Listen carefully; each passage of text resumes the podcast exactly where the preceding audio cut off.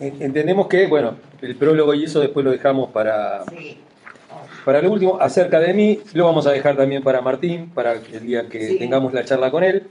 ¿eh? Todos recordamos a, Martín porque oramos por, por su esposa, ¿eh? que partió con la presencia del Señor, Male, ¿eh? con el COVID. Él es, él es médico psiquiatra. Este, y yo que estuve leyendo algo, se nota el enfoque y tiene, tiene es, psicoterapeuta con orientación humanística, ¿no? con, todo lo que eso conlleva, ¿no? No, no es el típico que te, loquero que te da pastilla, nada Sino es alguien que trabaja mucho con, con, la, con el ser humano, con la persona. claro. Después que te evalúa y habla y habla y habla. Este, y quería arrancar en donde dice palabras iniciales, en la, página 21. A ver, eh, eh, ah, ¿eh? ah, sí, sí, sí, ya no estaba acá. Bueno, también para, para quién es este libro, ¿no? Dice, este libro primeramente es para mí. O sea, el libro, yo creo que todos los libros, todos los que escriben, ¿eh? el libro es para uno. Uno escribe lo que, lo que piensa, es una forma de expresión. Eh, este libro es principalmente para otros. Tengo interés en que se conecten con él aquellos que experimentan que el cristianismo tal y como lo han mamado hasta ahora les ha resultado desabrido o poco nutritivo. ¿Dónde estás? Página 17 página 17. Em, esta, esta cosa, ¿no? De que, de, lo que, me parece de lo que hablé el otro día, después cuando hice la edición de la prédica, eh, que hablé sobre, hablé sobre anorexia espiritual eh, y lo, lo, aclaré, porque me pareció, digo, alguno puede tomarlo, puede tomarlo mal, entonces lo, aclaré ahí en el video, este, que lo tomaba con mucho respeto y con mucha conciencia de, lo de lo que la enfermedad de la anorexia es, ¿no es cierto? Y, que, y que hablaba de todos los tipos de anorexia y que el cristianismo también tiene esa anorexia, el cristiano de no, no, no querer asimilar el alimento, no querer el alimento, no, no, no querer, primero porque piensa que, que, le va a hacer algo que no quiere que le haga al cuerpo, ¿eh? como puede ser aquel que tiene una, o, aquellos que tienen una, una imagen desdibujada de uno, que es lo que le pasa a los, en, en la anorexia, ¿no? Uno tiene una imagen equivocada de uno, a veces del cuerpo, ¿no? Uno no se amiga con el cuerpo, entonces tiene una, imagen errónea, entonces deja de comer. Puede ser por nervioso, puede ser por depresión, puede ser por tantas cosas. Este, pero también a veces tiene que ver con que este, la, mesa, la mesa está mal puesta, ¿no? La mesa está mal puesta eh, en el cristianismo. Malos hábitos alimenticios. malos hábitos alimenticios. Yo me acuerdo hace unos, unos años tenía una prédica que se llamaba chicle espiritual. ¿No? Mastica, mastica, pero no alimenta. Engaña el estómago, ¿no? Y uno, sí, este, uno, uno entretiene la boca, ¿no es cierto? El chicle. Y el hambre pasa y. Pero una es esa. Una es, me parece que el alimento mal dado. Y, que, y esto que dice Martín, ¿no? Que han mamado el cristianismo y que no, los ha, que no los ha alimentado, que no los ha conformado, que le ha resultado desabrido, dice, ¿no? Y que, y que le ha sido este, poco nutritivo. El cristianismo no, no les ha cambiado nada. Y lo otro que dice, y después dice que para aquellos que han sido gravemente heridos por las dinámicas, muchas veces perversas, página 17, ahí en el segundo párrafo, este, muchas, de ciertas iglesias y que en el camino perdieron la fe. No sé si recuerdan también, ¿no? Hace un par de... yo tomo mucho mis sermones, pero hace unos sermones atrás yo hablaba de que muchos nos habían dejado en coma espiritual.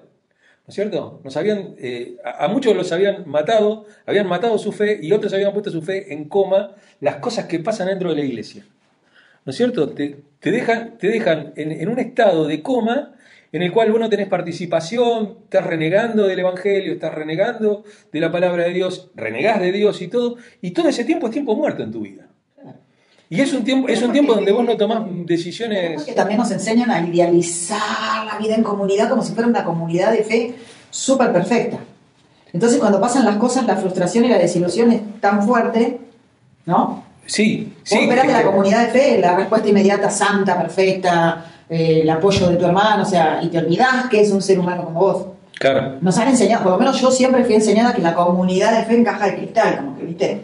Sí, pero somos lo mejor. Claro, sí, como que hay, una, hay una perfección a alcanzar y ninguno se da cuenta que está en un proceso. que está en un proceso que va a durar toda la vida, que va a durar toda la vida y que va a tener altibajos, que, que es, la vida misma. O sea, el Evangelio es vida. Es vida. eh, sí, claro, por supuesto, ¿no? Este, son, son momentos, son momentos, lo vimos con el libro de Eclesiastés, cuando vimos el, el libro este, ¿Quién dijo que la vida no tiene sentido? Este, lo, vimos claro, cómo eh, está, está ese versículo, ¿no? Que, que uno dice, bueno, no, este, eh, uno es un campeón, uno es un ganador, uno es un esto, uno es el otro. Y, y- y bueno, y Eclesiastés dice, bueno, no es, no es de los ligeros la carrera, ni de los sabios el pan. ¿No es cierto? Sino que a todos les acontecen cosas. Entonces dice, bueno, ¿cómo el Eclesiastés dice eso? La Biblia dice eso, ¿no es cierto? Eh, Entonces, bueno, hay, hay una falsa imagen y, y el grave, y ahora después lo vamos a ver eh, un poquito más adelante, él habla de los sismos, ¿no es cierto? De este coso de cristianismo, porque el título, el título es muy duro. El título es muy El duro. contenido. Y el, tit- y el contenido también. Por eso digo, va- este es un libro que hay que tomarlo con mucho respeto, con mucho respeto por su autor, porque es alguien que lo vivió esto y que está escribiendo y que está este, publicando sus entrañas Y con, En un todo contexto, esto. con un contexto profesional. Con un contexto profesional, habla- habla de- sabe, sabe de emociones, sabe de salud mental. Y, y como dice acá, ¿no? Este libro es para los marginados que se quedaron sin comunidad. Eh, por ejemplo, no- nuestro grupo de red, nuestro grupo de la red de educación este, y divulgación teológica, eh, somos todos gente, la mayoría somos todos pastores, todos apedreados de todos lados. Que no, pensa- que no piensan las cosas cuadraditas como te las impone una religión o un dogma, entonces no tenés cabida, no tenés cabida en ningún lado. Y si sos un jetón como yo, menos todavía. O sea, porque cuando uno se queda callado y la juega, se hace el gil y bueno.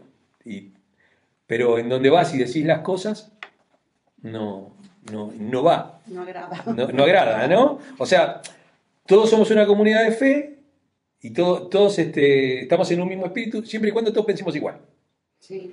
Y eso no es estar en un mismo espíritu, es que las diferencias encajen, se pulan y que todos... El mismo espíritu es adorar a Dios, reconocer a Dios y servir a Dios. o sea, es- Claro, claro. El Evangelio es un, es, un, es un diamante en bruto, ¿no? Ustedes, no sé cuántos tuvieron la posibilidad de, ver, aunque sea en una foto, un diamante en bruto.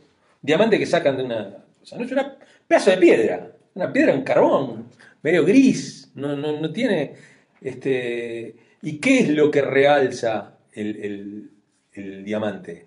Las facetas, lo- los cortes.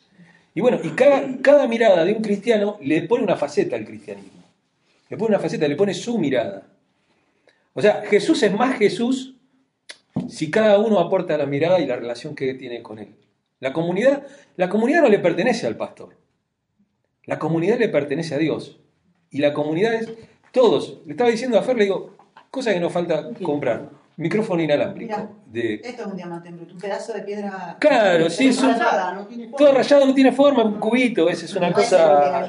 No, no es lo que uno ve, o sea, es pulido. Pero el otro día yo le decía, bueno, por ejemplo, una de las cosas que nos falta es un micrófono para poder ir pasando en el momento de las preguntas y todo, porque eso no sale en la prédica a veces después. Y uno se lo pierde. Y, y- y es algo que muchos pastores eh, Quieren experimentar. quieren experimentar, que es que la, la comunidad participe del sermón. No ir a dar una clase magistral, pararse, sino que la gente, eh, obviamente no va a interrumpir todo el sermón, ¿no es cierto? Pero digo, que, Pero pero una opinión cada una opinión cada tanto y, y que bueno y que después eso se refleje Claro. en, en- en el video, que se refleje en el audio, en el podcast y todo, ¿por qué? Porque eso a lo mejor le dispara en la cabeza a otro pastor que lo quiere hacer. Che, se puede hacer. No, no tenemos que poner el púlpito allá arriba como teníamos antiguamente, ¿no es cierto? El púlpito allá arriba y, y- y todos escuchando, sino que podemos este, Opinar. eh, opinar. Y esto, esto es esto, ¿no? Esto es también eso. ¿Qué, qué nos pasa a cada uno de nosotros con este libro, ¿no? Por eso dice, este, para los que no les quedó más opción que marginarse porque pertenecer dolía. ¿Cómo puede, puede doler el pertenecer a una comunidad de fe? ¿Cómo pertenecer al cuerpo te puede doler? Y, y el problema es ese. El problema es que duele a veces. Yo tengo una amiga, vos la conocés si viene acá, Sí, sí, sí, sí, sí. que no encuentra congregación porque duele, eh, su historia de vida Porque la duele. señalando. Pero, Es increíble. bueno, pero tiene pueblo de Dios. Claro, Sí, tiene- claro. Tiene pueblo de Dios. No importa, pero ¿y cuántos kilómetros hacíamos nosotros todos los días? Si el Todos que los domingos. puede. Pero, no, no, no, pero digo, Sí, que Ustedes Digo- que acá ya. Él, esta iglesia tiene esa característica, ¿no es cierto? Es una iglesia totalmente abierta, integradora. Ahora, si vos venís a buscar los 10 mandamientos colgados en la pared, no, no, la va- no lo vas a encontrar. Si vos venís a buscar este, que el pastor te diga cómo tenés que vivir tu vida, no lo vas a encontrar. ¿No es cierto? No, no, no. La verdad, me vienen a pedir permiso a mí. Pues me han venido a pedir permiso para decir, "Uy, yo sé lo que, sé lo que quiero. Claro, yo no cobro salario familiar por ustedes, que, tengo tres hijos yo. No. Claro, no. No, porque aparte, qué sé yo, después la, la culpa del pastor porque el pastor se equivocó. No, la culpa es tu, la decisión la tomás vos y vivirás con tu decisión. Eh, es para quienes tienen la valentía de confrontar sus ideas sobre Jesús con lo que propone este libro sin tirar todo por la borda ante el mínimo desacuerdo. ¿Qué es lo que puede llegar a pasar, que nos puede llegar a pasar con este libro? ¿Qué decir? Encuentro algo que me parece herético, porque te puede pasar, ¿no es cierto? No, este libro, no, este muchacho. Y es como digo yo, a, ninguno de nosotros se nos puede jugar, por un acto. No se nos puede juzgar por una opinión. Porque todos podemos derrapar en algún momento. O no sea, somos perfectos. Perfectos Dios. no, no, ya, ya me di cuenta, Moni. Ah, Sí, bueno.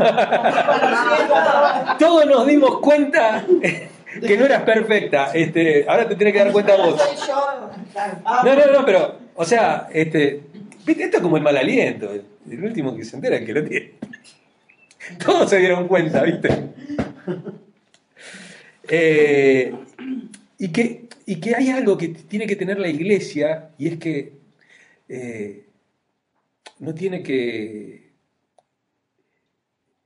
eh, con mucho amor, ¿eh?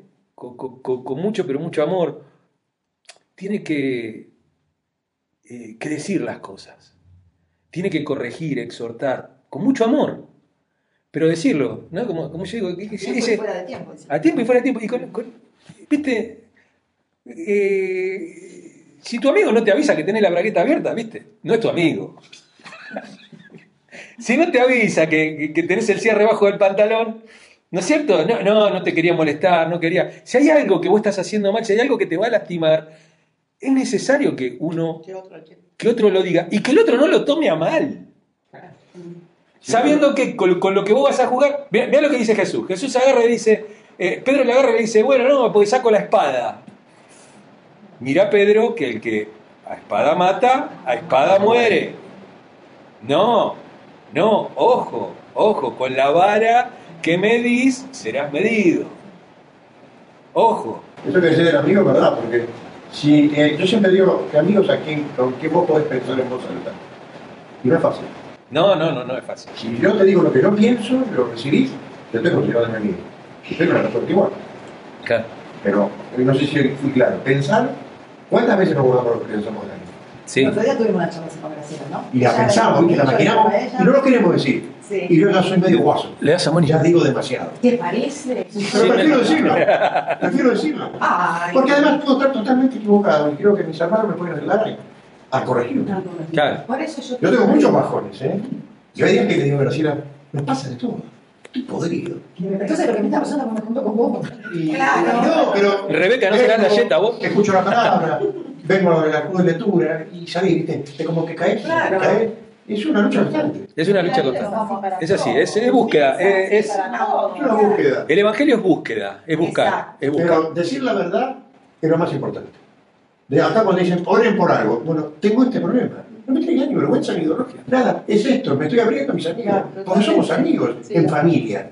La familia la heredás, los amigos los elegís. Yo estoy eligiendo a esta gente que está al lado mío. No la heredé. Sí. La elegí porque vine. Y creo que eso es lo importante. Sí, es, es esto. Este, mm, se acerquen también quienes no siguen a Jesús. Quienes no siguen a Jesús. Este libro les puede llegar a apasionar y y ustedes van a tener cosas para hablar con gente que no sigue a Jesús. Y que no sigue a Jesús por esto, por estas mismas cosas, porque piensa, piensa en la comunidad de fe como, como un, un círculo de opresión. ¿No es cierto? Yo arranqué estos días así como puse primera y agarré la autopista derecho, ¿viste? Ah, ah, ah, ah, Me empezó a agarrar como urticaria, me empezó a salir la vieja, la que fui criada tal cual, dice el libro. Claro. Yo dije, ah, ya estoy súper renovada, ya está todo superado, todo lo que... De repente le digo, "Ya, ¿te pasó? Yo me dije, bueno, bueno, bajemos el tonito, el psiquiatra este, a ver qué le pasa. Pero es verdad. Somos formados, estructurados y pensamos que está superado, pero por las dudas esto no lo voy a cambiar, lo voy a sostener que es santidad. Es, Pero uno tiene, que te moviliza. claro, pero viste, uno tiene, uno tiene una imagen, una imagen como acabada de la iglesia. Uno tiene como una, una idea acabada de la, de, la, de la comunidad de fe, ¿no es cierto? De la iglesia. Entonces uno dice, bueno, la iglesia es esto, esto es la iglesia. Que te lo enseñan. Y te dicen, la, la iglesia perfecta es así. Y después agarra a Jesús en Apocalipsis y te muestra siete iglesias que se creen perfectas y Jesús le dice que ninguna es perfecta. No hay iglesia perfecta. No, no hay iglesia perfecta, no, el cuerpo es, es- es totalmente imperfecto. Es imperfecto. Hablamos el otro día, la iglesia es el pan con levadura. O sea, el pan ácimo... Bueno, el, el pan ácimo es el de la Pascua y es el, el pan que quita todos los pecados porque no tiene levadura. Entonces uno come ese pan. Ese pan es Jesús, que por nosotros es partido. Ese pan sin pecado. Ahora, el pan que corresponde a la iglesia es un pan con levadura. ¿Por qué? Porque todavía existe el pecado en el medio, con las imperfecciones, con, todo lo que... te- Viste, vos agarras un pan ácimo y es un pan derecho, derechito, planchadito. ¿no? La levadura no, la levadura crece para cualquier lado, para donde le da el lugar. Me. El que trae Mónica, bueno, sí, pero ese pan, Como ese, una pelota negociada. todo, Me pero voy, me voy con yo, yo de acá porque un yo- pero es el, eh, eh, eso es, ¿no? Es esa diferencia, pero Sí, se entiende. se entiende. sí, pero no, pero incluso digo, digo, ¿cuántas veces el, el mensaje del pan y de todo esto no, no ha reflejado la, la realidad teológica, ¿no es cierto? el- el- la frase el pan sin levadura lo escucho hace 51 El pan sin levadura y no se, no, no se ve el tema de la levadura como el pecado y no se ve el, el tema de los panes y de... O sea, to- todo, ese tipo de cosas, ¿no? Eh, justamente el, el domingo voy a predicar sobre Yo soy la luz del mundo, ¿no es cierto? Pero a mí me impactó, me impactó algo, que hacía rato que no lo leía, entonces me impactó de dónde viene esa frase, el contexto. No la voy a decir, pero es, es un palazo en la cabeza, es un palazo en la cabeza. Espero este, que, que nos siguen a Jesús, están decepcionados con este, con este mundo y su sistema, están decepcionados con el mundo y obviamente la iglesia está en el mismo sistema que estamos todos, por más que eh, nosotros digamos que no, estamos en este sistema, estamos con, esta, con estas cosas. ¿no? Quienes se reconocen perdidos, condición fundamental para acercarse a este mensaje. El mensaje a- de Jesús, a fin de cuentas, es para los pobres, en el más completo y variado sentido de la palabra. ¿Y acaso hay alguien que no lo sea? ¿No es cierto? Todos carecemos de algo. Todos carecemos de algo y todos somos pobres en algún sentido.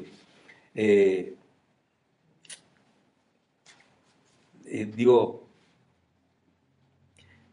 eh, Jesús, Jesús nos, no- no- nos mete cachetazo tras cachetazo. Cuando uno lo lee a Jesús este, y cuando ve las cosas que hace y las cosas que dice, es, es, es increíble. Es increíble. Eh, Jesús te demuestra constantemente que estás equivocado. Que cuando crees encontrarla, no está. No está. Ahí donde vos la estabas buscando, no está. Es difícil. Y, y me, me gusta esa, esa frase que tienen los budistas, ¿no? que dice, si encuentras a Buda, mátalo. Ese no es Buda. Claro. Porque es, es búsqueda, es búsqueda completa. O sea, no, no, por, por eso yo siempre digo, este, si algún pastor te dice, este es Jesús, O este es el apóstol derivado. o este es, o, o- o Dios es así, o Dios es así, mata al pastor, porque te está, No te está mintiendo. No. Te está mintiendo. Dios es un Dios inconcebible. Eh, No se puede concebir en la mente, es imposible de definir. Lo más definido que tenemos es Jesús.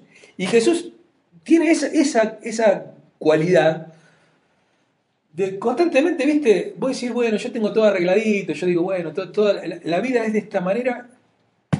Y él, y él viste, como, como a Pedro. Pedro, Pedro es, bueno, Sí. es tremendo, ¿no? Sí. Este, no, lo que pasa es que yo nunca te. Sí, me vas a negar tres veces, macho. Es así. Eh, La, la mirada de Jesús a Pedro en el camino. Pero las palabras de Jesús aparte, ¿no? Este, que no, no le podés entrar por ningún lado. No le podés entrar por ningún lado. La, la samaritana, lo vimos en el libro pasado. La samaritana le quiso entrar por cualquier lado a Jesús. Le quiso decir, no, lo que pasa que el monte de acá, el monte de allá, porque el pozo este que nos dio nuestro padre Jacob, porque los judíos eh, y los samaritanos no se llevan, porque le dio, le dio vuelta por todos lados. Jesús sabe lo que iba a decir. Y Jesús, claro, sí, sí, sí, pero, pero Jesús tiene esos retruques, tiene esos retruques que son inatajables, ¿viste? O sea, es un penal sin arquero. Eh, eh, no, no, no se puede.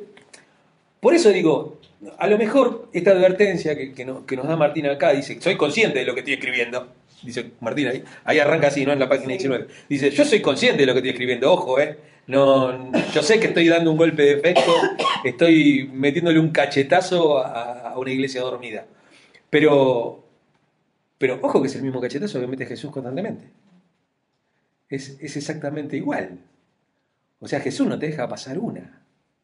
No te deja pasar una. O sea, cuando vos pensás que tenés ahí, tuvo respuesta para todo el mundo.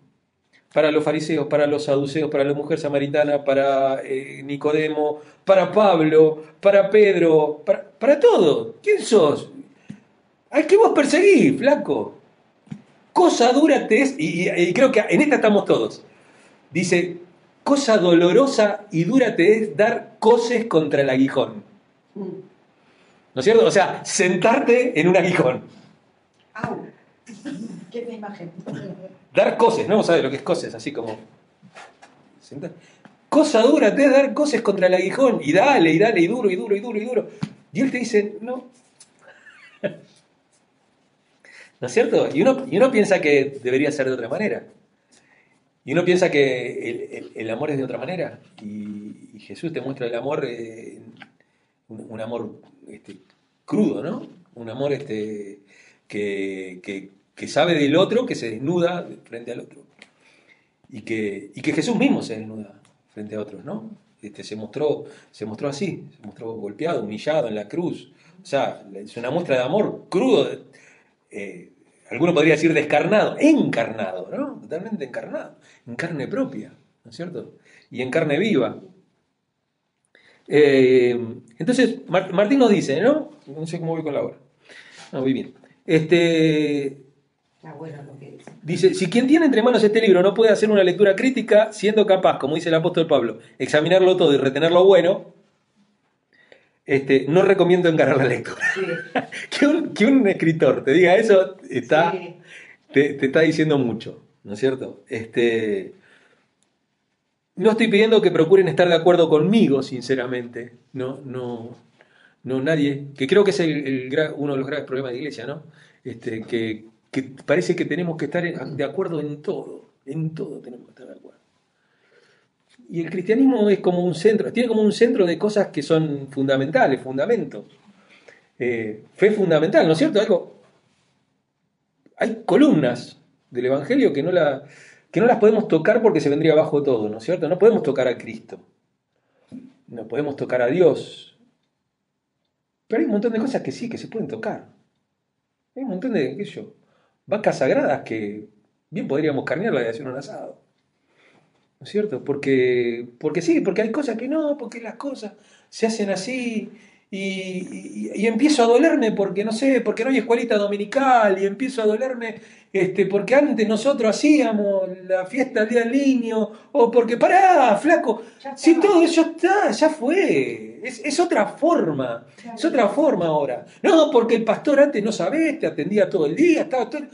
Pará, flaco, pará, es otra, estamos viviendo otra época, otro tiempo, otras cosas Exacto. el Evangelio, la palabra de Dios, pero la palabra de Dios sin, sin sacralizarla. O sea, sin agarrar la Biblia e interpretarla literalmente. Grave problema de- del, del evangélico. La interpretación literal de la palabra de Dios. ¿No es cierto? Este, sola escritura. Sí, está bien, yo también creo en sola escritura. Pero digo, cuando el salmista está enojado y dice, ¿cómo me gustaría arrojar tus niños contra las piedras? Vamos a hacer eso, digo, ¿no? Dice, si tu hijo pecare, eh, este, lo, pondrás en el medio de la plaza y junto con todo el pueblo lo apedrearás hasta que muera y así quitarás el pecado del pueblo. Y lo haríamos de esa manera. Jesús te muestra otra cosa, ¿no es cierto? Te dice, eh, no, no, porque yo, viste, no, no, no hago esto. Y Jesús dice, no, haz esto sin dejar de hacer aquello. ¿No es cierto? Él tiene esa, esa cosa de sentarse y, moverte la estantería. Sí, bueno, hay que repensar el cristianismo. Hay que repensar el cristianismo. Y a lo mejor tenemos que dejar el cristianismo tal y cual lo conocemos para seguir a Jesús. Ese Jesús vivo, encarnado, que camina por las calles, que se sienta con las prostitutas, con los, este, con los pobres, con los leprosos, con todos aquellos que están marginados de la sociedad. Y que, no se, y que no se sienta ni encabeza la mesa de los perfectos, sino todo lo contrario. O, o a lo mejor, no sé si sirve mi aporte, pero no solo No. ir a buscar, no solo ir a buscar el afuera, sentarse en una mesa de cristianos sabiendo que somos tan imperfectos. Ah, dijiste que ella era imperfecta. Solita, solita Sí, sí, sí. cago. ¿No? Porque a veces uno también pone como la idealización de, uy, ir a sentarse con el pecador, ir a sentarse, y nosotros también. Claro, no, vos- no, no. Sentarnos como iglesia, sí. Ir a sentarlo para mirarlo desde arriba no sirve. No. La, Claro, No. ¿no? Todavía, aunque nosotros vengamos a la iglesia, somos igual pecadores. Sí, Tenemos vos no sé, qué sé yo. Tú sabrás. Sí, No vamos a estar con pecado cuando estemos con él. Pero No, pero, pero por eso digo, no, porque uno dice, no, pero, pero yo me siento con, con, no sé, vo- voy a buscar a tal o cual, para no poner ninguna imagen de, de- no pecador. Eh, Sí, no, no, no, no, pero también, también te vas a, te vas a sentar frente al otro a ir a enrostrarle los pecados, lo que hizo, lo que... tus pecados. Ve- Gracias, ¿Viste? gracias. Y esa es nuestra forma de predicar. Nuestra forma de predicar es, este, no, porque, viste, vos tenés que cambiar y Jesús te va a ayudar a cambiar. Y el tipo dice, "Y yo no quiero cambiar. No quiero cambiar. Que no significa que, que a lo mejor tenga hábitos que deba cambiar, porque el que ama a Cristo procura tener una vida en santidad. Claro, pero deja que se lo diga Cristo. Claro. Claro, ¿qué tenés que ir a decirle vos que te falta de todo? clara la idea. El Señor no es que, ah, Claro. Déjalo, de- de- de- déjalo, déjalo y dale la oportunidad de ser como es mientras, mientras Dios trabaja con él, así como trabaja con cada uno de nosotros. Si Dios trabaja tanto con cada uno de nosotros, mira que le cuesta, ¿eh? acomodar. Ay, sí. Y no, y no nos acomoda, y no nos termina de acomodar nunca. Y duro, ¿sí, no? Cosa dura te da, te es dar cosas contra el aguijón. Y duele porque eh, la- las decisiones, este, el- la, la consecuencia del pecado y todas esas cosas son, son cosas reales. Son cosas reales. Eh, acá lo dicen, ¿no? Dice, pues, muchos podrían parecerle francamente heréticas. No pierdan aquello que pueda ser enriquecedor o al menos estimulante. ¿No? Y, y es esto, ¿no? De, de repensar, pensar y repensar a Dios. Creo que hay que pensar y repensar a Dios, pensar y repensar el cristianismo.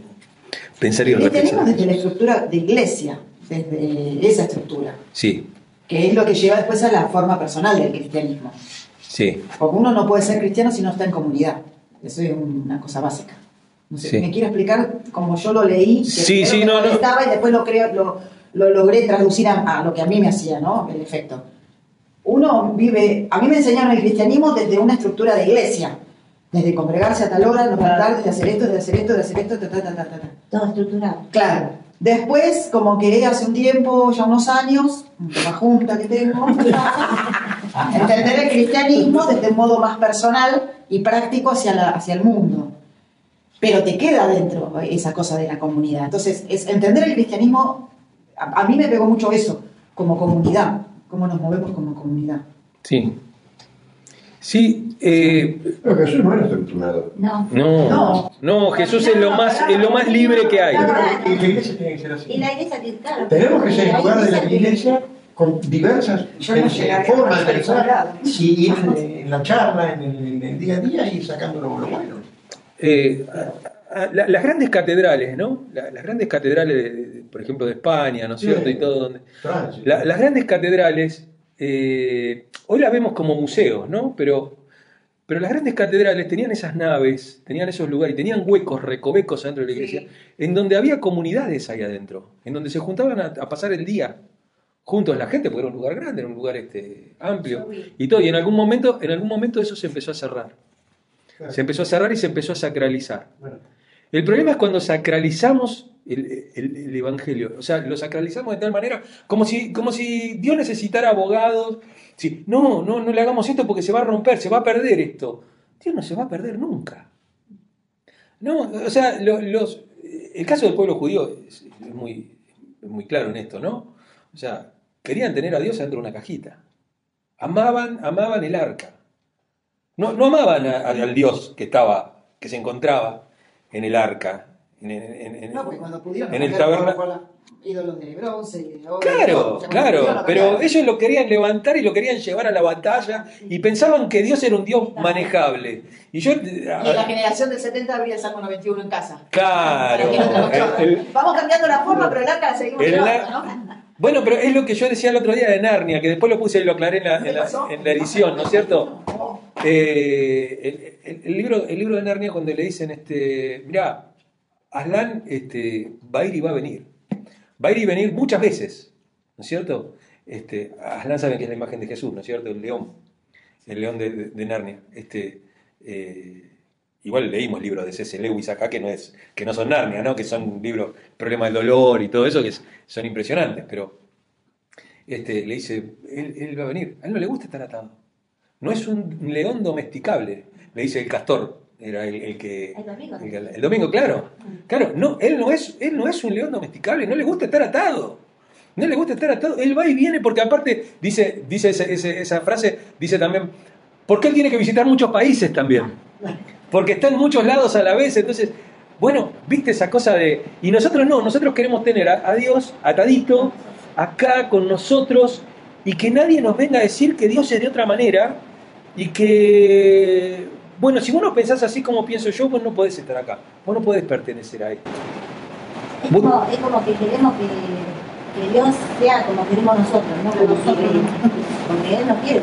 No, no, vos tenés que cambiar, no, vos tenés que cambiar, vos, no, vos tenés que y todo, y todo se, tra- se transforma en el cambio, en el cambio tuyo, no, Dios te tiene que cambiar, Dios te tiene que cambiar.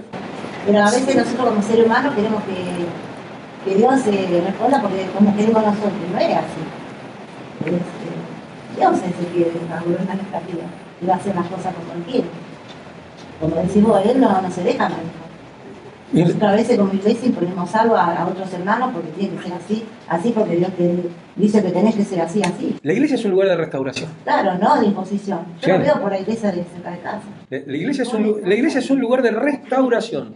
Tiene que restaurar a las personas. Tiene que restaurarlas. Porque ese es el trabajo de Dios y del Espíritu, y obviamente, y es el trabajo del cuerpo. No nos olvidemos, somos un cuerpo de Cristo. Dios actúa por medio de cada uno de nosotros, guiados por el Espíritu, ungidos por el Espíritu, eh, todos bautizados en un mismo Espíritu. Eh, el Espíritu tiene un lugar este, preeminente en nuestra vida. Pero todo lo que hace lo hace a, través de la iglesia. Y lo que yo no hago, Y la importancia de no faltar, porque en algunas partes del libro lo dice, ¿no? No tomar como si fuese que el hábito de ir todos los domingos, una cosa solamente, ah, ven, no viene todos los domingos, no es un buen. Pero sí hacerlo, porque en ese, en esa, pobre Martín que se la pasa de guardia. en ese acto comunitario de juntarnos y escuchar la palabra, es esa forma de ir manteniendo la línea y conociendo a Jesús para después llevarlo a la vida práctica personal e individual. Ese es el sentido de la comunidad, ¿no? Sí. Claro. Sí, El venir por amor a escuchar la palabra para tener una guía y no el hacerlo porque hay que ir todos los domingos. de hecho, de hecho no sé si, si apreciaron la tapa, la tapa del libro. La tapa del libro no, no es porque sí, ¿eh? Fíjense a dónde está el centro también. El centro está en el servicio. O sea, es el lavado de pies, es, es eso que nadie quiere hacer. Y ese punto verde que está ahí que nos marca es precisamente eh, el lavado, el lavado de pies, no el servicio al otro. Lo que quieras opinar, aunque estés en desacuerdo, lo podés decir. No, no, sí, no, no, no, no. No, pero dale. Igual no estás en desacuerdo con nada. Ojo con lo que decís. Me estaba preguntando. Mirá que sos nuevito, todavía no puedes opinar mucho No, acá. no, no le caso, vos opina. No, me estaba preguntando, en, en esta desestructuración, Sí, los, los dogmas, sí. ¿en dónde quedan? Buena pregunta. ¿Qué dogmas? Exacto. Yo sabía, yo no sabía que venían las preguntas. Bueno, ahí, y ahí donde podemos decir, bueno, eh, hay cosas que son incuestionables, como lo que es la Trinidad para nosotros, ¿no? Eh, quizás para otros grupos no, pero para, para nosotros es incuestionable. Ahora, ¿cómo sabemos cuáles dogmas sí y cuáles dogmas no, están adentro o afuera de esta desestructuración. Y ama ya lo que No quieras. si- Sí, no, tenés que. La- la- la- la- no estamos hablando de dogmas, No, pero la, estamos hablando de las prácticas. Es que hay prácticas dogmáticas. Hay que prácticas que son, eh, que, que son dogmas. O sea, hay cosas que se pusieron como. Que, que se hicieron dogmáticas con el tiempo. O sea, se transformaron. Pero yo creo que eh, los cinco solas están perfectos, me parece, ¿no? Me parece que los cinco solas van bien, ¿no? Sola escritura, eh, solamente por la fe, eh, solamente Cristo, solo a Dios la gloria, y me falta uno que no me acuerdo. Eh, yo prediqué, yo prediqué esto, para que yo lo prediqué. Solo Cristo, solo Escritura, solo fe, solo gracia. Ah, solo gracia. Y solo gloria. Y solo. Ahí tenés, esos son todos los dogmas. Ese es el dogma. Después digo, fíjate vos, Eso, eso es. hablando de dogmas, ¿no? Sí. A- a- hablando de dogmas. Arrebato, no arrebato, milenio, no milenio. No, yo a eso lo, digo, me parece que, o sea, mi, mi Ah, punto de vista ah. es que eso no va a cambiar mi... Si No, algo- claro, no. Hay, o sea, el tema es si el dogma que, que, va, que vas a barrer eh, Modifica. modifica la salvación. O sea, quitar el dogma de la Trinidad. ¿Cambiaría la, cambiaría la salvación? Yo no me animo a contestar. De- Hago esa pregunta, eh, no, no, no es necesario estar de acuerdo, ni estoy diciendo, digo, pero ¿quién de nosotros está seguro que Dios es trino, que es tres en uno? Si esto, esto es un, un dogma, fue algo que se creó, encerraron a 300 tipos dentro de un coso y dijeron hasta que no sale. Es que, no, es que lo que creemos no lo podemos cambiar. O sea, yo te posiciono, Sí, sí, sí, sí. pero lo que creo eh, es, es inamovible, porque es lo, es lo que es la creencia de cada uno. Claro, pero eso no te tiene que impedir la comunión con tu hermano, con alguien que no piense igual, porque no hace a la salvación. ¿Qué es lo que va a hacer? O sea, eh, paido bautismo, ¿no? el, bautismo de infantes, de la iglesia presbiteriana, de la iglesia luterana. ¿Cambia en algo la salvación de las personas? Nosotros bautizamos gente grande en, en agua y todo. ¿No es cierto? Pero cambia en algo ese tipo de dogmas. Digo, pero el dogma de, de la muerte de Cristo, o sea, solamente por la gracia, solamente por... eh, ¿Cuál es la gracia? Cristo en la cruz, es, es eso la demostración de la gracia. Eso no se puede cambiar. Eso es incambiable, porque si vos cambias... Esas son las bases. Es que si vos cambias eso, No hay. no hay salvación posible. Claro. Si vos sacás la escritura, que es la que habla de Cristo, como dice Jesús, ¿no? Este, ustedes estudian las escrituras y ellos hablan de mí. Y ustedes no tienen ni idea. Si quitamos las escrituras y las sacamos del centro, nuevamente la salvación cae. Porque ¿quién nos habla de Cristo? ¿Qué vas a hablar? ¿Qué cuentito vas a contar? Si las escrituras son la... solamente por la fe. Si es solamente por fe, no es por obras. Si vos corres la fe donde metiste la obra, la salvación cae otra No vez. estamos desestructurando dogmas, estamos desestructurando hábitos o conductas o cuestiones que la iglesia impuso como básicas para llegar a una santidad alcanzable para la salvación. ¿Está? No, se usa. Hice un short el otro de- ayer, ayer hice un short sobre la salvación. ¿No? Que, que no, no, no existe en la Biblia eso de que hoy la pierdo, mañana la tengo de vuelta, pasado la pierdo. No, no existe eso. Bueno, no. Y cuando yo vine, No es bíblico. No es Y bíblico. también me dijeron, ¿vos no tenés, eh, no hablas en lengua? No, le digo. Ah, entonces no tenés el Espíritu Santo. Y yo eh, no dije nada, porque era nuevita. Y digo, ¿cómo? Si yo creo en el Señor y creo siempre, siempre creí antes de ir a la iglesia, ¿cómo me van a decir que yo no tengo el Espíritu Santo? Y no le hice caso. Y después, con los años... de- Aparte, la- la- la- el atrevimiento de designar quién es algo y quién no, ¿no? Decirle al otro, vos sos o no sos. Decía el otro día Marcos Vidal en una, en una prédica, decía, estoy harto de justicieros. Sí. Estoy harto de justicieros, decía él. Estoy harto de tipos que van y hacen justicia. Y dijo lo mismo que yo siempre digo que decía mi, mi- mi profe, este, que dice, pues vive todavía, Vilmar Casal. Algún día lo tengo que traer al viejo a predicar acá. Este, Vilmar decía, jamás, nunca en tu vida se les ocurra ir al trono de Dios a pedirle justicia. Porque si Dios tiene que hacer justicia con vos, te tiene que matar. Al trono de Dios hay que ir a pedir misericordia. Eh. ¿Viste? Claro, pero, pero nosotros, ¿qué somos? Queremos justicia. No, Señor, hacé justicia, hacé justicia, hacé justicia. No, tené misericordia. Tené misericordia. Nosotros agarramos y pedimos, por ejemplo, qué sé yo, la gente está mal, el mundo está mal, qué sé yo. Nosotros pedimos, ay Señor, ¿cuándo vas a hacer justicia con este mundo? Y lo que tenemos que pedir es, Señor, hacé misericordia con este mundo. Tené misericordia como la tenés hasta ahora. Que tampoco porque nosotros no se la pidamos, la misericordia no la va a dejar de tener. El pecado para Dios es pecado. No Es pecado, no hay, no lo podés disfrazar, no, no se puede disfrazar eso. Más o menos te quedó claro, hermano. Sí, sí, sí. Porque nosotros estamos como muy acostumbrados. A mis herejías. a- a- claro. estamos muy chipeados con el pastor a que tire cosas y entendemos por dónde viene, pero que no quede nada que te haga ruido. No, bueno, esto va a seguir toda la semana. El ruido. Sí, sí, claro. obvio. Está bien, porque después lo podemos compartir. Claro, eh, pero es eso, más que nada, que, que- que ese dogma que, que nos han enseñado, para mí me enseñaron como ella.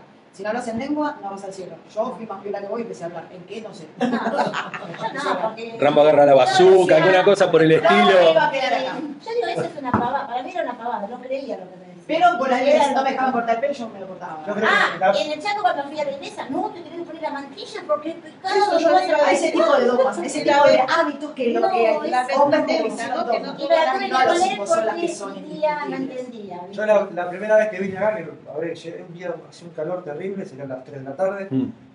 Si no me equivoco, eh, ¿su, su nombre es Juan? No, No. Gustavo, yo no me acuerdo si me atendió ¿Cuál usted. sería? Juan, Juan, Juan, Juan, el marido de ella. marido, gordito. Un gordito, gordito.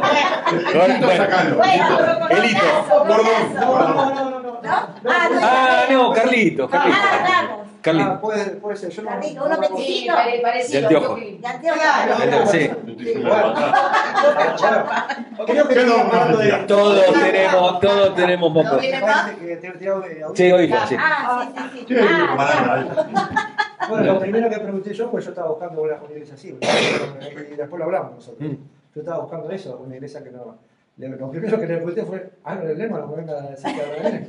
¿Y qué te dijo? No, empezó a, lo- los gritos, claro, yo no sabía que. Era sordo, ¿no? Dijo, Ah, este no, acá nadie habla en lengua, acá nadie salta. Acá... Solamente estamos locos. Ya, ya, los chao. Bueno, mira, eh, es, es una persona de las que estaba seguro que hay que traerlos a la iglesia y tienen que cambiar, que hay que hablar. Y tienen que cambiar, y tienen que cambiar, y tienen que cambiar. cambiar, que acompañarlos. y- Es su forma de pensar, ¿no? Eh, Ah, no. y es una de las y, no, y tenemos que lograr congregarnos juntos todos a pesar de que estemos en desacuerdo con algunas cosas por eso es bueno congregarse los domingos y seguir una línea Sí, ¿Ves que todo Sí, sí, sí. todo? yo también hace un- unos meses por ahí hablo más con ella que vivimos a una cuadra y vamos juntas al gimnasio y eso. y a veces más de una vez me han pasado cosas hace poco tiempo yo le decía a ella a veces estoy tan defraudada de la comunidad cristiana pero ¿por qué me bajoneo? entonces la digan todo y después uno se pone mejor y dice, "Ay, Señor, perdóname, aún de mi propia familia, ¿no? De sangre, propia madre. Y la semana pasada Juan me contó mía y dice, yo y un día lavando el plato yo le decía, Señor, perdóname, porque por más errores que tenga la tengo que honrar. Y es mi mamá, y es una persona mayor y puede estar equivocada. ¿Cuánta paciencia tenés vos conmigo? ¿Por qué yo no la puedo tener con ella? Y ahí el Señor me quebró, en, en mi pecado, literalmente, porque uno tiene que reconocerse. Claro, eso es lo que yo decía, que aunque somos hijos del Señor, lo conocemos, vivimos en pecado. Lo que pasa es que todos los que tenemos muchos años de iglesia, los que tenemos muchos años de iglesia, estamos atravesados por la teología sistemática. Eh, la, la teología sistemática es, es, por ejemplo, tenemos cristología. Entonces te agarran, te agarran todos los versículos que hablan de Cristo y te dicen cómo es Cristo. Entonces después hay Mucha otra parte que es teoría. neumatología. Entonces todo lo que habla sobre el Espíritu Santo. Eh, teología propia, la, la teología del Padre. Y eso es todo teología sistemática. Y eso te dicen todo es así, entonces vos tenés todo eso marcado. Ahora, cuando vos atravesas toda la Biblia, y a veces hay cosas que no cierran, ¿viste? Hay cosas que no cierran. Después cuando vos lo ves a Jesús, hay cosas que no cierran. O hay cosas que se contradicen. Y uno tiene que... El problema de la teología sistemática es que no es una teología que se sostenga entre las tensiones que tiene el Evangelio. El Evangelio tiene tensiones, tiene tensiones. Hay cosas que Dios dice y que parece que en otros lados se desdice. Y que lo que pasa es que él tiene una mirada de eternidad, una mirada este, abarcativa, una mirada que no tiene tiempo.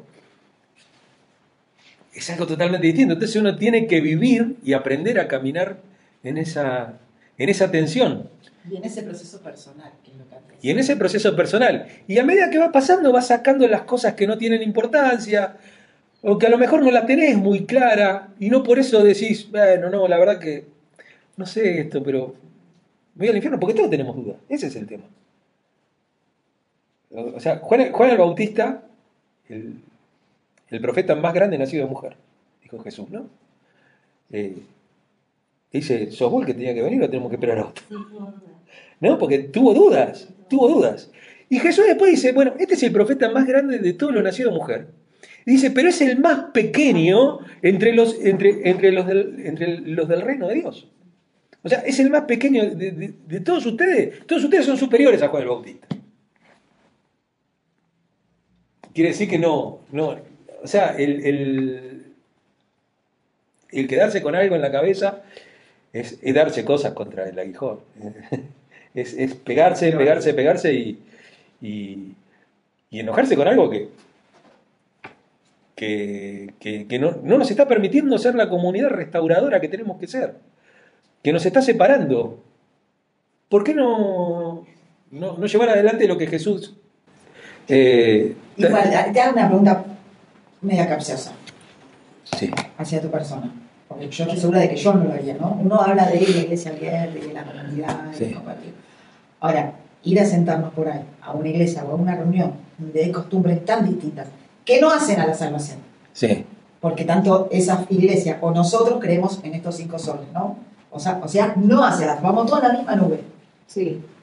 Eh, bueno, la nube de atrás, muy bien. Eh, cuesta Sí, que cuesta. sentarse y compartir aún las diferencias de hábito. Cuesta un montón. yo no lo soporté. Yo, me- Yo no lo soporto, hermano. Pero el problema es cuando, no lo- cuando te lo quieren imponer. Claro. El problema es cuando te lo quieren imponer, cuando te quieren imponer eso. A eso yo también. O sea, yo puedo no estar de acuerdo, pero ¿por qué tengo que ir a escupirle el asado, viste? ¿O por qué tengo que ir a, a- a patearle la Virgen o a... necesidad muy grande esta última y acompañamos a una de las mujeres y por ahí ponía cosas de la Virgen, gracias Ah, a la sí, Virgen, sí, sí. y ninguna dijo No, nada, nada, no, porque nada. sabemos que la motivación, eh, no quiero meter una- con la bebé, eh, la motivación era de sus papás, Sí. agradecer a todo lo que ellos creían. Sí. Todo. Sí. ¿Qué le vas a corregir? Tenés una hija de dos meses que se te está muriendo. Y lo único que hacemos, estamos todos orando, estamos todo, todos pidiendo. Sí, ¿Cuál era el mensaje de Dios? Y, y pusimos, Dios soberano puede dar vida como puede tener soberanía, siempre dejamos el mensaje claro. Pero recibimos todos los mensajes, y gracias a la Virgen, a los santos, a todos los que piden, pero no nos, no nos No afecta, no, no. no nos afecta. Eh, a eso, ¿no? De- Sí, sí, sí, sí, sí. Desestructurar. No es momento de que te venga a instruir a quien agradecer. Es momento de acompañar eh, Claro. y, y de que esa situación salga y un día ese testimonio va a poder ser vehículo de Aparte poder el hablarlo. correr del tiempo, ella va a entender bien. lo que Exacto. es. Es como a cada uno de nosotros. Exacto. Eh, cuando vos dijiste lo del Espíritu Santo hace poco, en ¿Qué el dije culto, ¿Qué, qué dijo? que la presencia del Espíritu Santo Ah. que está en nosotros, Sí. que tenemos, ahí a mí me cayó la ficha de todo lo que yo pensaba, que yo tenía mi certeza, pero nadie me la podía En nosotros, sobre nosotros y alrededor de nosotros. Sí, pero eso era el Espíritu Santo cuando, cuando ya lo empezamos a aceptar.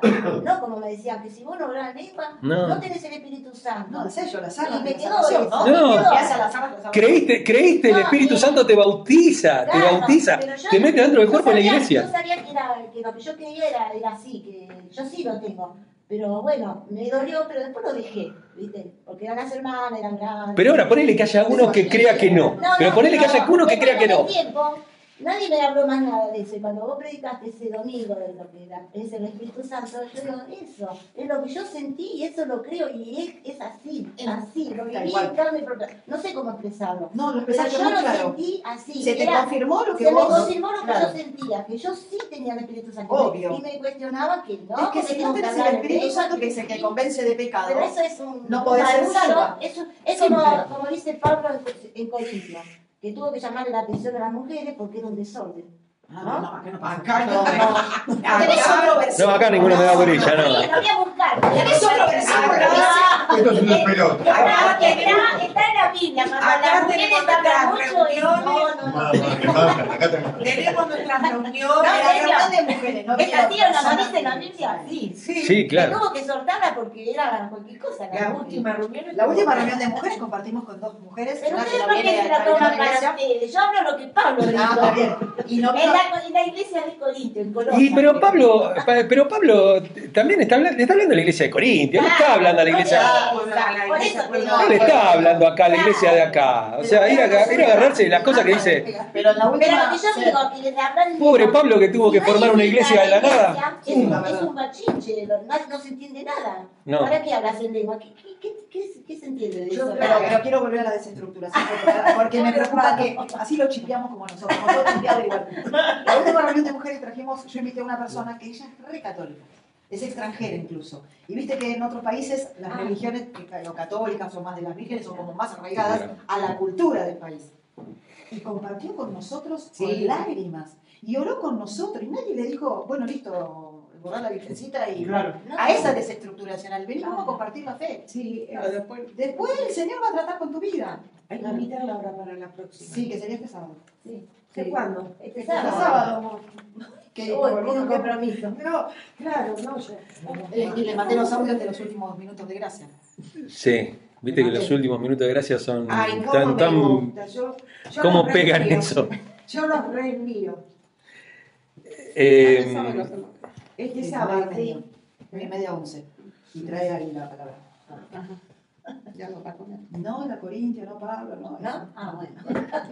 Fíjense, dice, quiero que sepan que escribo desde el profundo respeto y admiración que provoca en mí la persona de Jesús,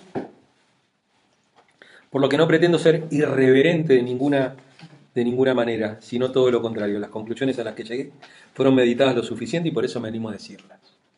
¿No es cierto? ¿Qué, qué es lo que nos tiene que pasar a nosotros? Creo que es lo que también nos está pasando a nosotros a lo largo de todos estos años.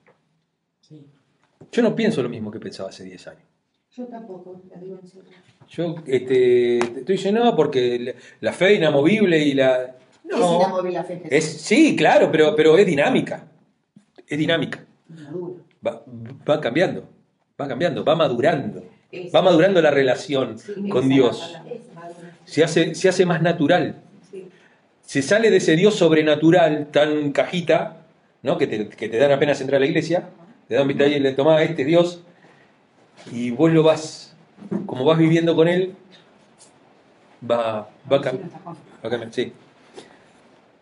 Eh, dice, a lo largo de este material me voy a tomar la libertad de usar varias traducciones de la Biblia. ¿no? Bueno, otro, otro tema también, eh, sí, ¿por qué no? Porque la 60, porque el NBI, qué sé yo, y todo. El otro día Juan me decía, no, porque me dijeron que el NBI, este, los que hacen Sonderback también este, hacen la Biblia de Satanás, qué sé yo. Le digo, es papel y el tinta, lo- Puede imprimir el Villiquen también, la, misma impre- la misma imprenta. ¿Cuál es el problema? Si, si la palabra es una. La, la letra está muerta hasta que uno la, la incorpora por la fe. Ahí se hace viva la palabra. Que, pues, si no le regalás una Biblia a cualquiera, la lee. Y no, no, no todos se salvan los que leen la Biblia. ¿Cuántos hay que la leen como si fuera un libro? Y no les importa. Y no, y no creen en Dios, y no le importa de Dios, y no tienen temor de Dios, y no. Y leen la historia de Jesucristo, pobre tipo, ¿no? ¿Viste? Claro. Eh, tenemos dos mil años de distancia de las personas que conocieron a Jesús. Por lo tanto, tenemos la pretensión de que una única traducción haya logrado captar la exactitud de los textos originales y los que los escritores de este tiempo quisieron transmitir es algo muy ambicioso. ¿Mm? Eh, yo tengo un estante completo, completo de la biblioteca, son todas Biblias de distintas versiones. Porque todas tienen, y hoy, bueno, y hoy el celular tiene un montón de versiones. Y si uno lee los idiomas originales, también hay muchas cosas que, No son como esta otra. que no, no, no son como están traducidas, ¿no? Este, yo ahí puse, en el coso puse el otro día lo, lo que yo decía de, de esta, de esta idea, por ejemplo, mira, una, una idea, por ejemplo, alguien, alguien puede venir y decir un dogma. Dios, Dios creó al hombre con sus manos, lo tomó del barro, lo formó. A mí se le pasó un poquito el barro. acá. La Biblia no dice eso. Hay dos, hay dos. Dios lo creó por medio de la palabra. Dice, hagamos al hombre a nuestra imagen y semejanza. Hizo al hombre varón y hembra lo creó. No dijo, no dice nada. Después es la otra, la otra traducción que es más poética, que es la que eh, se agregó después, porque ustedes saben que la- las dos versiones de creación, una es, digamos, la más antigua, que era la, la historia esta, lo que nuestros padres nos contaron del Salmo, ¿no es cierto? Cuando el salmista dice lo que nuestros padres nos contaron y todo eso. Después viene, eh, vienen los sacerdotes y dice, bueno, todo esto tiene que encajar en nuestras prácticas. Entonces, bueno, ahí viene el Shabbat y viene todo, lo, ponen todo ahí y ahí encajonan a Dios, ¿no es cierto? En ese texto. Y, y yo le- leía eso, ¿no? Leía el, el Nepesh Hayá este de, de, cosas, y uno dice... Y a lo mejor vos decís este, decís, no, mira, la verdad que no sé si Dios creó al hombre así, de esa forma. Lo creó por medio de la palabra. Y sabiendo que en ese momento había un montón de religiones o de adoración a otros dioses que también tenían su historia de creación. Sí. O sea, que los judíos o quien haya sido, que... Tomaron de todos Tomaron lados. de todo, se que tomaron- ellos también tenían que tener su historia de creación. Que fuimos creados, fuimos creados porque acá estamos. Sí, claro, obviamente. Estamos amarrados, estamos amarrados. y ahora vamos. vamos. pero, pero ese es un dogma, ser literal. Entonces no soy un hereje si soy, si soy un evolucionista, no soy un No, pero... Te vamos a observar un. Te vamos a orar. Vamos a invitar No, no, no, no, no, no. No, digo, qué sé yo. Dios te hace las cosas. ¿Viste? Porque en, en Estados Unidos, vos sabés que hay, hay las iglesias fundamentalistas, este, los, los pibes van a, las- a la facultad, van a la universidad y terminan diciendo que los huesos de los dinosaurios los puso Dios para confundir a, a la gente, ¿viste? Y que la no existieron. 500 años de antigüedad. Claro, y que tiene 6.000 años de, de antigüedad el ser humano. Como sabemos que tenemos millones de años. Y que, y que hubo seres humanos muy distintos unos de otros. Y digo, qué sé yo, ¿viste? Que el, ser- que el cuerpo del ser humano se fue adaptando. Que se fue adaptando a las distintas cosas. contexto del lugar, porque la gente que vive donde hay desierto y sol son más oscuros de piel para proteger su Y la claro, de la naturaleza. cuando, la gente cuando cruzaron el son estrecho de Bering y se vinieron para acá, para América, se, se, se fueron cambiando. Este, digo, bueno, qué sé yo. Y de dos o tres No soy violeta, natural.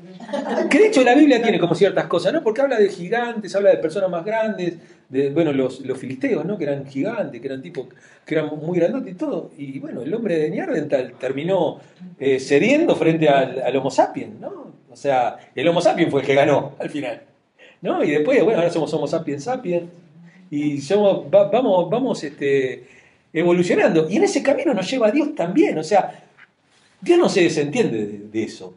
Dios no dice, bueno, ahora que ya no son como yo los hice. Este hizo No. más flaquito, mira lo que pasó. Este, Esa eso es lo más No le impongan el pensamiento al otro. Eh, prefiero por mi parte ampliar la perspectiva tratando de utilizar traducciones diversas. Al mismo tiempo, como expresa el escritor estadounidense Rick Warren, a menudo perdemos el impacto completo de algunos versículos bíblicos familiares, no a causa de una pobre, tra- de una pobre traducción, sino simplemente porque se han hecho muy familiares.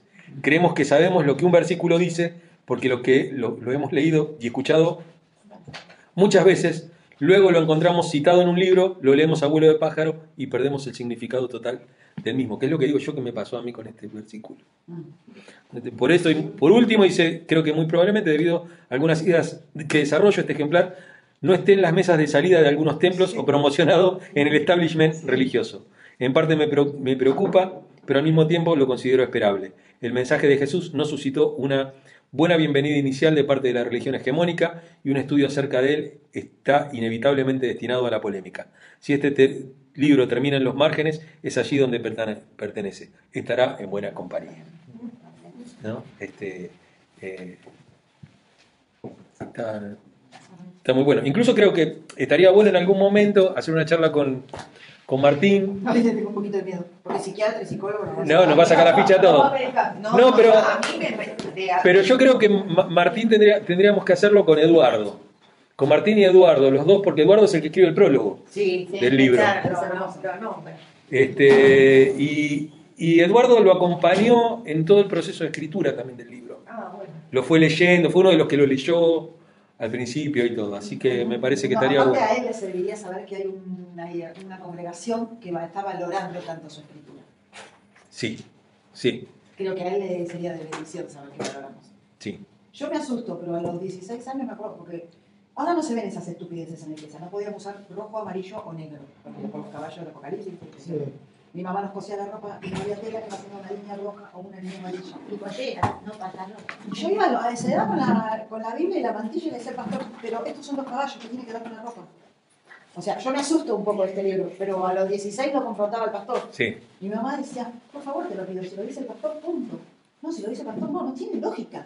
¿Cómo no mira el cielo? Porque Pero es que tiene una línea roja. ¿Entendelo, mami? Pero es que si a mí me vienen a, conf- a confrontar, yo no me voy a enojar. O sea, eh, precisamente el problema que, que yo tengo es que no me confrontan, se va y no te confrontan, se van por WhatsApp de la iglesia. Sí, nadie me va a Ah, poner la cara. por- Ninguno vino con la cara. Claro. ¿Viste? Claro. Eh, no me congrego más porque usted es un hereje. Claro, y sí.